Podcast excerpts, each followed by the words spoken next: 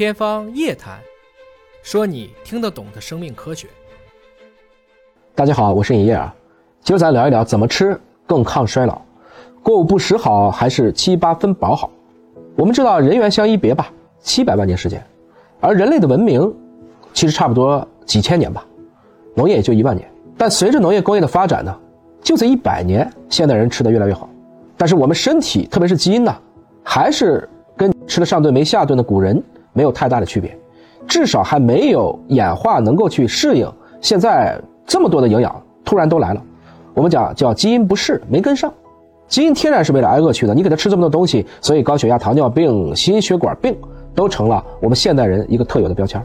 所以，如果我们能限制热量的摄入，应该就可以去帮助改善代谢健康，不仅仅是让您的体重更好、身材更好，甚至可以抗衰老和延长寿命。限制热量其实最简单的方法就是管住嘴，或者说调好嘴。到底怎么做更有利于健康呢？过午不食还是七八分饱？那这个疑问或许有了答案。首先，先说哈，你三餐不规律，疾病风险就会增高。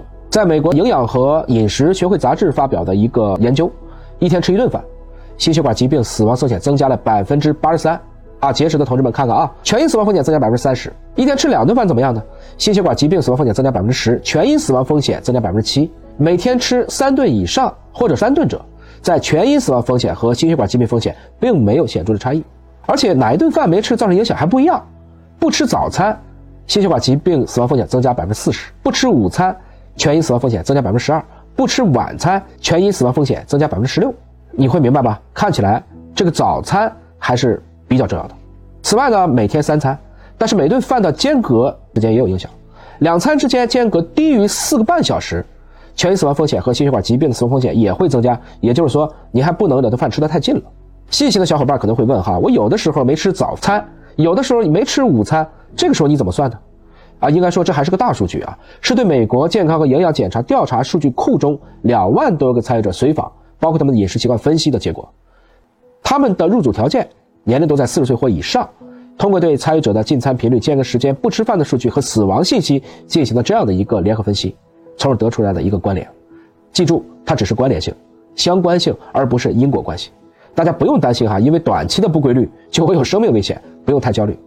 但是如果您长期，比如说一天就吃一顿饭，我建议您多少还是调节一下饮食习惯比较好。那问题来了，为什么少吃一两顿饭会有生命危险呢？经过分析，科学家的猜想是你或许少吃一两顿饭以后，再吃饭的时候会有更大的饥饿感，吃更多的食物，导致短时间内摄入了更多的能量。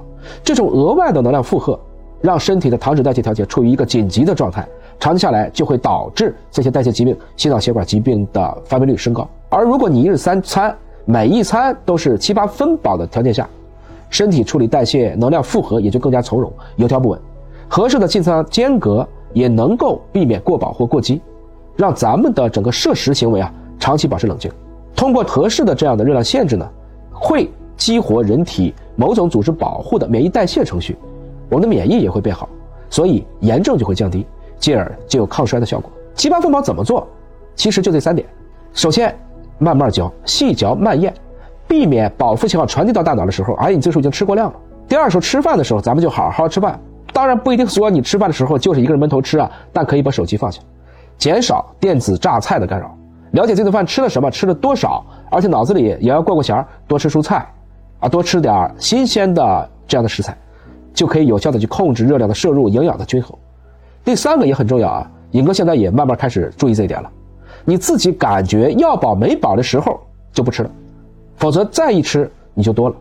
七八分饱的时候就把筷子放下，这几点都不难，长期坚持也确实有效果。希望大家每一天都能够细嚼慢咽，少吃几口，保持健康。